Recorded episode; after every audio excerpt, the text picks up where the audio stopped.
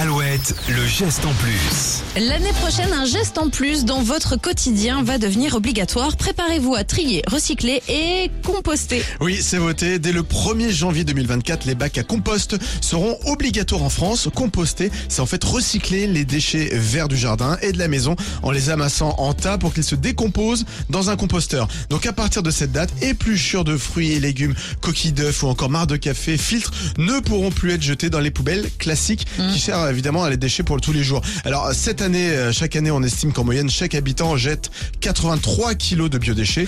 Eh bien, offre-leur une deuxième vie en les valorisant. Ces déchets serviront comme fertilisants naturels afin d'enrichir les sols. Ils peuvent également être transformés en biogaz qui euh, feront par exemple rouler les bus de transport en commun. Alors, aucune sanction n'est mentionnée dans la loi en cas d'absence de bac à compost à son domicile.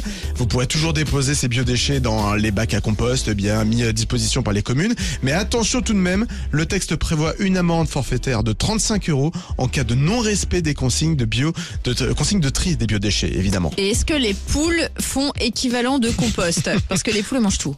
C'est vrai. Bon, euh, Bah, pas en même temps, les- c'est recyclé, hein. Oui, bah exactement. C'est revaloriser les déchets, donc ça peut marcher Voilà. aussi. Il faut ajouter